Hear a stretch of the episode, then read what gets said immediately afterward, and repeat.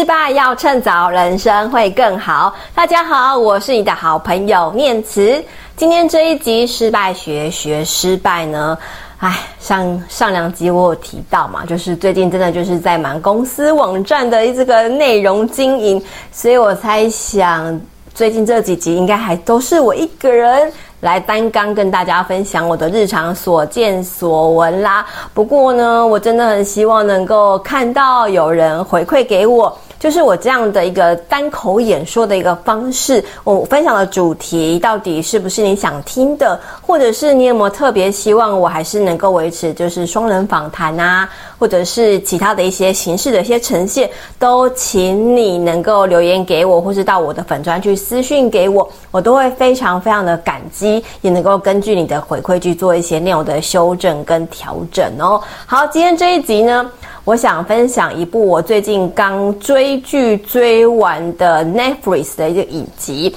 我不知道你有没有看过，或者是听别人讨论过。老实说，我在看这部影集的时候，我本来是不抱着任何希望，就是因为我刚追完了另外一部剧集，那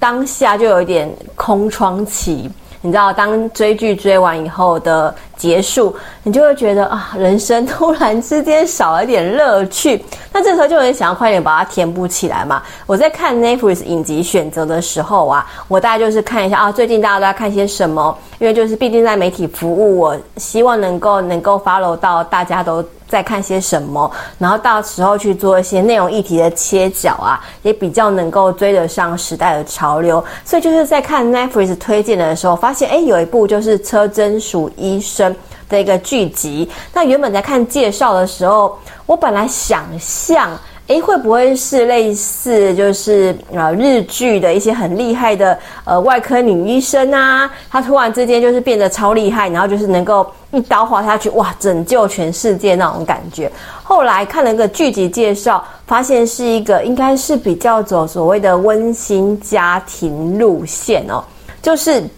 一个家庭主妇。在经历了一些人生低潮之后啊，他决定重返这个医生职场的一个故事的内容。我在看这个故事简介的时候，就在想，嗯，所以我还是心里想着，就是嗯，是根据这个剧情的发展，这个妈妈到最后一定变得超强，然后或是会有一些报复啊的一些手段出来，殊不知。我真的想得太肤浅了，就这个编剧真的蛮厉害的。就从头到尾呢，它是一部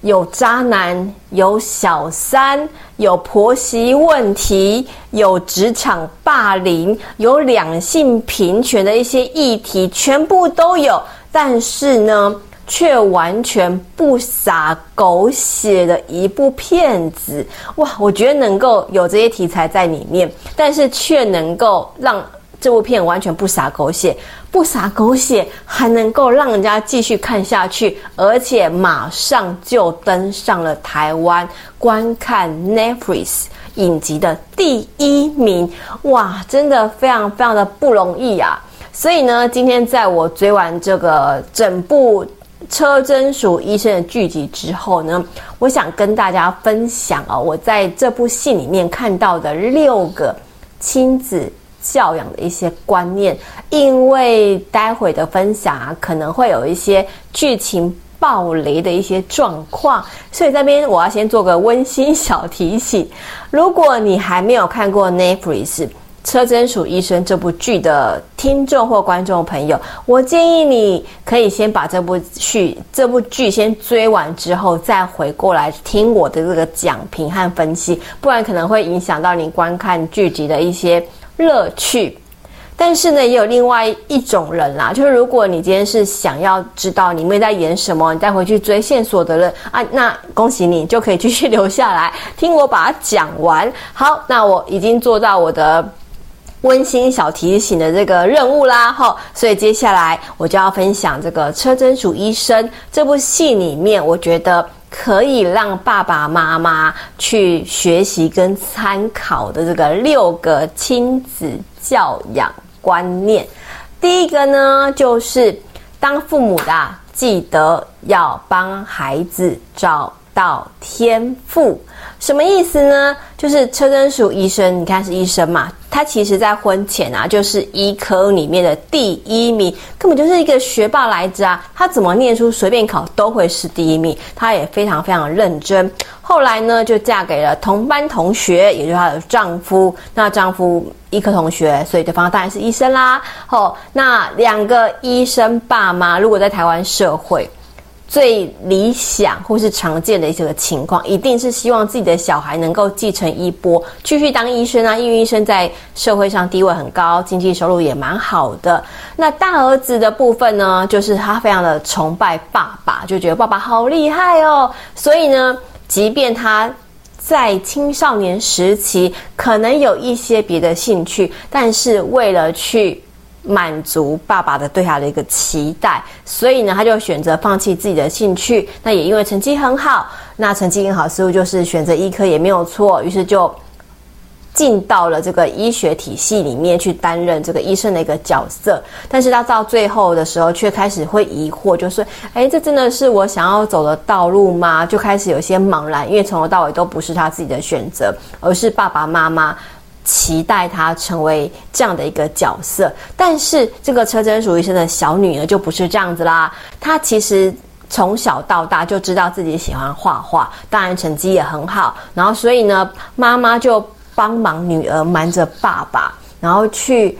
让女儿学画画，然后都骗爸爸说她准备医科啊。然后甚至在这个女儿的兴趣被发现。被爸爸很生气的发现说：“哈，你怎么没有考医科？你竟然第一志愿填的是美术相关科系。”爸爸非常非常生气，把这个女儿的画具拿到垃圾桶去丢掉，然后也跟对方说：“呃，如果你不考这个医科的话，你要念美术科系，可以非常贵，你自己想办法，因为这个。”韩国学费应该是非常非常贵啊，就是如果没有爸爸这个金援啊，其实女儿根本没有办法去就读美术相关科系，甚至连考试的费用都没有办法。哇，这个看到这个各国民情差异，觉得非常可怕。可这个车贞淑医生，也就是个妈妈哦，就力挺女儿到底，他就跟女儿说：“没关系。”你去追求你的梦想，他去垃圾桶把这个被爸爸丢弃的这个话剧把它捡回来，然后当爸爸拒绝支付学费的时候，他就自己想办法花自己的钱，然后去帮女儿去圆梦想。那我看到这边的时候啊，就是觉得说哇，这妈妈好伟大哦！就是虽然她也是个家庭主妇，然后但是她却站出来，在。平常百依百顺的情况之下，为了女儿，她愿意站出来去对抗这个父亲的这个强权，然后去争取女儿这个权益，我觉得非常非常了不起啊！那后面的集数你会发现，哇，其实女儿的这个画画天分啊，根本就是。遗传爸爸的这个画画天分，所以我也在想啊，会不会这个爸爸其实原本应该也是个画画高手，可是为了满足爸妈的期待，加上自己的书念得很好，似乎书念得很好，不确定医科很浪费，所以最后成为一个医生呢？啊，没有想到女儿也跟他一样喜欢画画，然后但是对于画画的这个美术的天分的热情。更远远大于他，所以最后呢，就是选择走上了这个画画道路。所以我想，第一个分享的这个亲子教养观念啊，就是帮孩子找到天赋，而且呢，当父母的可以站在孩子旁边，告诉他、鼓励他，让他可以成为他原本应该成为的这个样子。那第二个，我从这个 Netflix 车贞淑医生剧集里面学到的第二个亲子教育观念，就是要教孩子感恩、珍惜日常的幸福。车贞淑医生其实在一开始的时候就发现，哇，可能有那个肝脏的一些问题，所以需要去做一些肝脏移植。那后来因为手术的一些问题，然后加上身体的一些排斥的一些状况，所以后来他必须接受第二次的肝脏移植。那在肝脏移植的时候，其实医生有提醒他说，哎，可能会非常非常危险。所以在他觉得自己可能要不久于人世的时候啊。他写了一封信给他的儿子跟女儿，里面写什么呢？他就写说：“妈妈希望你们两个啊，能够成长为有智慧的人，懂得享受日常的幸福，想吃什么就吃，想做什么就做。每天抱着愉悦的心情入睡，起床又能够心情舒畅。哇，你知道这个信啊，一堆人看了在荧幕前面不断不断流眼泪。其实完全没有什么很煽情、很狗血的一些对话，完全就是我就是希望你能够开开心心的、快快乐乐的、开心快乐的过好每一天。这就是妈妈对孩子最大的期待了。我想这样的一个期待，其实也是每个爸爸妈妈。都应该去学习的，就是我们在长大，孩子长大以后啊，我们都会希望他能够有很好的成就，然后要不断的往前跑。但是，其实我们不断的要孩子看未来的时候，却忘记了要他去关注当下，而且去珍惜自己所拥有的一切。所以，我认为第二个很重要的亲子教养观念，就是应该告诉我们的孩子。你要懂得感恩，而且珍惜日常的幸福。就像这部剧集的结尾，这个医生呢就告诉自己：“我感激因为活着而能看见的一切事物。”所以此时此刻，我相信我是幸福的。如果能够活在当下，珍惜现在，我想。不管是爸妈或者孩子，都会觉得现在是最幸福的时刻啦。在车贞楚医生亲子教养学到的第三个观念哦，就是家庭中每个成员的付出都不是理所当然的。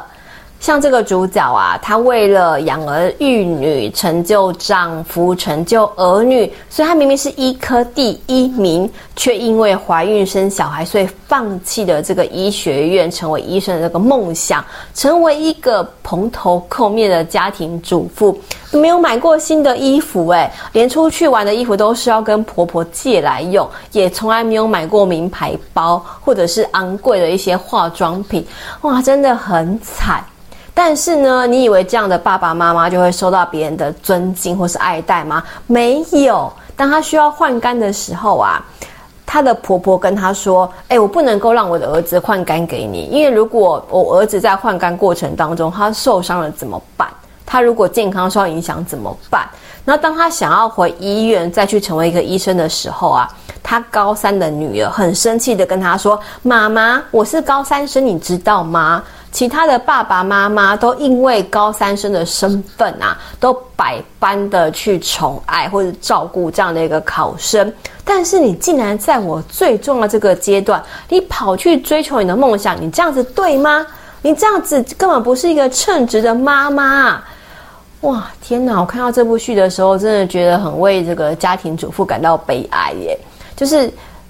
没日没夜的付出，为了儿女，为了婆婆，为了丈夫，牺牲自己的梦想，但到头来换到的却是，当你准备要去追求自己的梦想的时候，家庭成员觉得你不应该，因为他们已经很理所当然的觉得你的付出是应该的。当他们觉得你是应该的时候，只要有被剥剥剥夺的感觉，对方就会把你污名化，觉得你好坏。但是，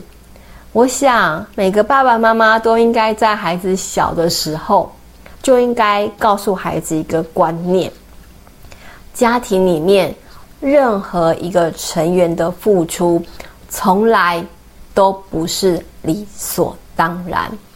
我们会想付出，是因为爱，不是因为我应该。因为我们希望家庭里面的成员感到开心快乐，所以我们才会愿意去牺牲、去奉献。但是这并不表示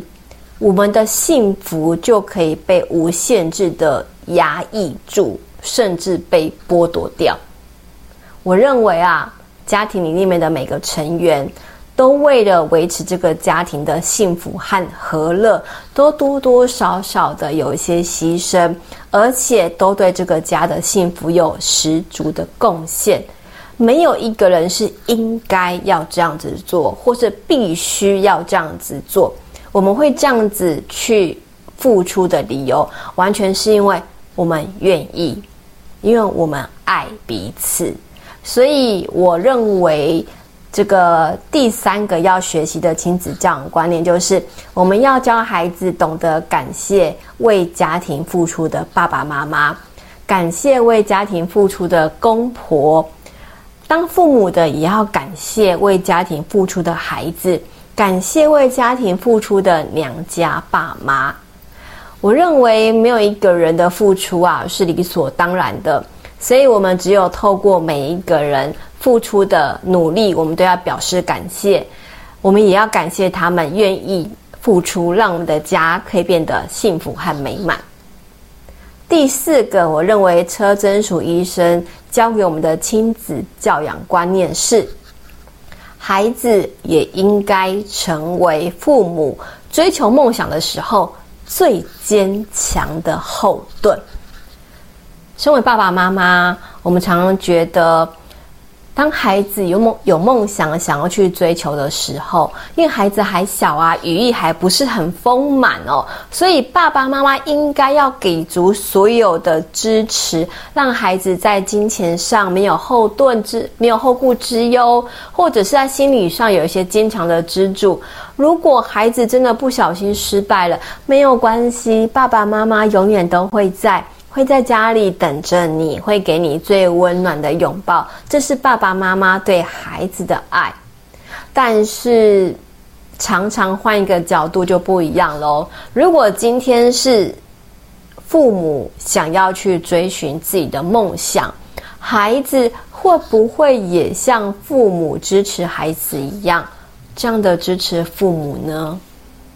在这部剧集里面啊，车贞淑医生。从家庭主妇的身份卸下之后，想要去考住院医生，但是一切都还没有开始，她的丈夫啊就对她冷言冷语，说：“哎，你已经四十六岁了，你不知道你自己很老了吗？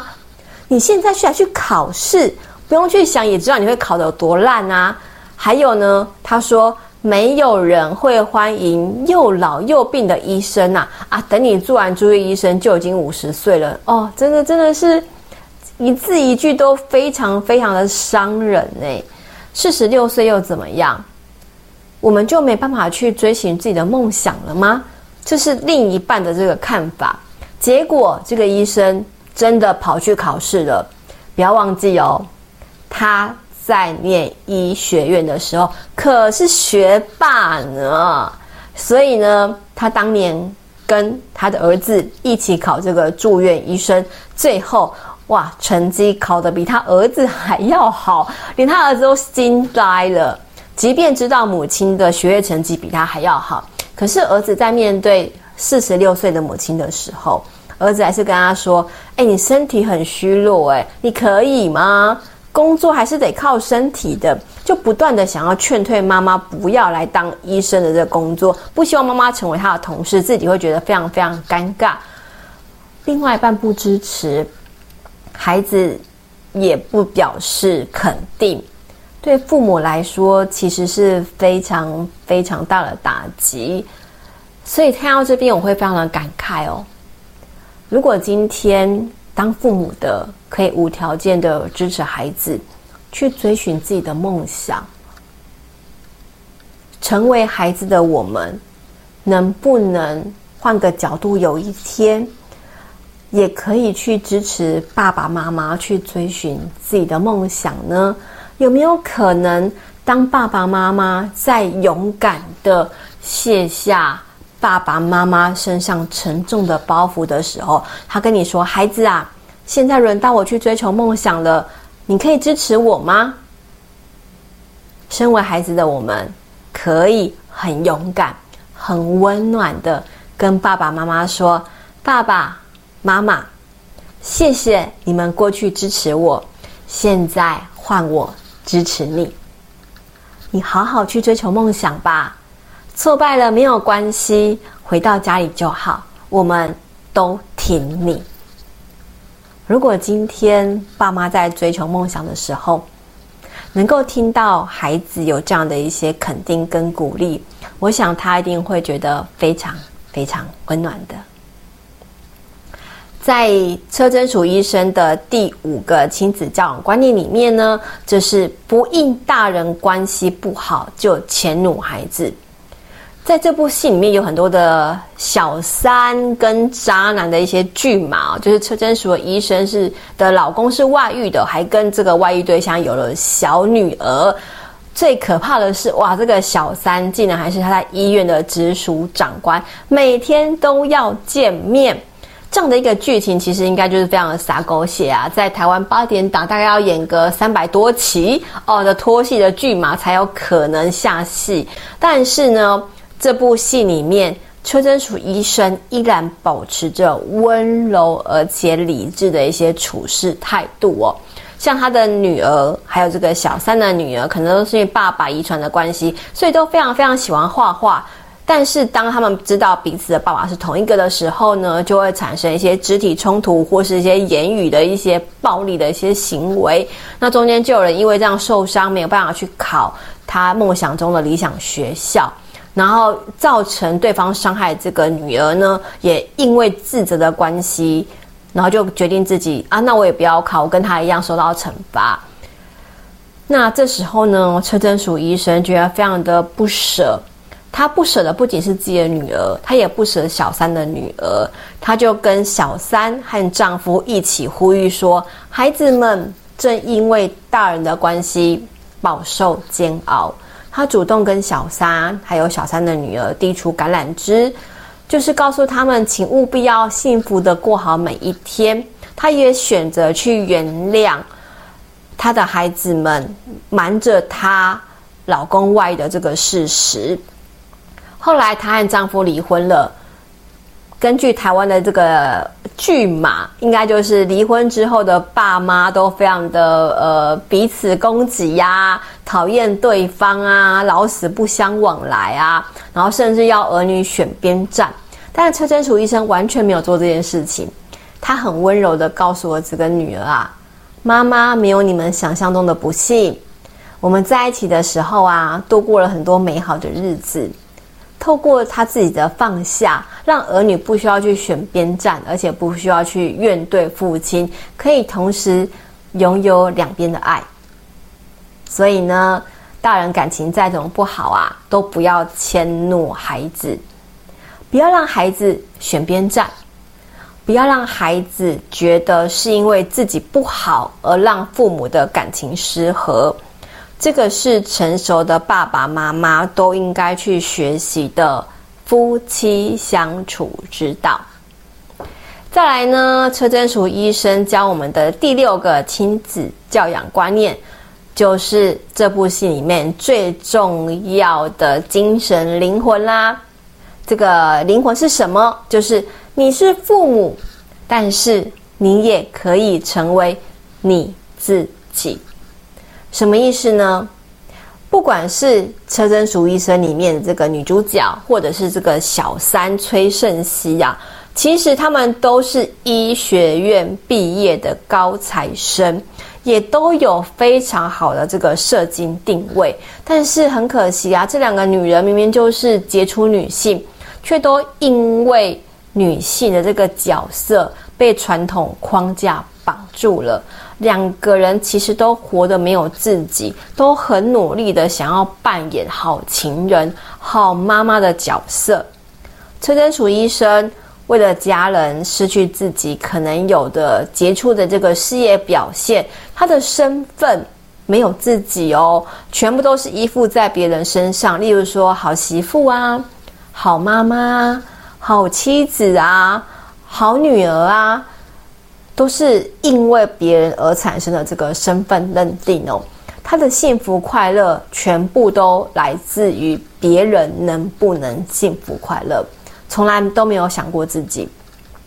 那他剧中的这个死对头，也就是小三崔胜熙啊，哇，我觉得他才是里面的悲情女主角哎，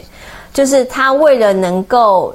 让他自己跟这个崔。这个呃，车真淑的老公生下来的这个小三的女儿，能够得到完整的爸爸的爱，所以呢，她明明是富家千金，而且还是这个医院的家医科的教授，但是她却选择十多年来都默默的做一个安静的地下情人。苦苦等待这个渣男的离婚。他唯一人生的目标就是让我的女儿有爸爸。为什么人要活那么委屈，那么的没有自己呢？好，最后还好这两个人觉悟啦。就车贞淑在争取住院医生训练的时候，她跟老公说：“我好不容易意识到我可以脱离这个家庭的厨房，拥有不一样的人生，我不能够再停下脚步，这是我最后的机会了。”当他一度因为自己的病情啊犹豫不定的时候，剧中的第二男配角就对他说：“孩子都长大啦，拜托你不要被母亲这个身份束缚，请你选择能够让自己幸福的道路啦。”还好还好，车贞淑医生最后离婚了，然后完成医生训练，更开了自己的医院。那这个悲情的小三也选择跟这个渣男分手。带着女儿展开新生活，也成为疗养院的院长啦。所以在这部戏的最后，两个曾经为别人而活的女人，终于可以为自己而活啦。所以最后的这个亲子教养的观念就是：没有人能够代替你过自己的人生。你是父母，但是你也可以成为你自己。好，这是我在看这个车真鼠医生的时候，我学习到的，我觉得很有趣，也很重要的一些六个亲子这样的一些观念。嗯，如果你看完或是听完我的分析之后，你觉得很有趣，也许你可以再回过头去看看里面曾经有出现的一些片段。我想透过这样的一个解析，你再回去看的时候，会更有一些想法或是自己的一些观点。那我个人真心觉得这部戏其实还蛮适合亲子一起观看的啦。有些韩剧我觉得就是太嗯血腥暴力。或者是有一些不合理的一些剧情在里面，那我私心觉得《车贞淑医生》这部剧集呀、啊，是蛮适合一家大小一起观看。那当然是透过这个过程当中去做一些亲子的对话跟讨论，我觉得会是一部蛮好的亲子教养的一个教育片。好，那今天的失败学学失败就到这边结束啦。那欢迎你订阅追踪，失败要趁早。那也。请你在 Apple Podcast 下方帮我留下五星评论，告诉我你对这一集的想法，或者是你接下来想要听我分享怎么样一些主题，我都会很希望能够收到你的一些回馈跟反应。好，那今天的失败学学失败就到这边结束啦，我们下一集见喽，拜拜。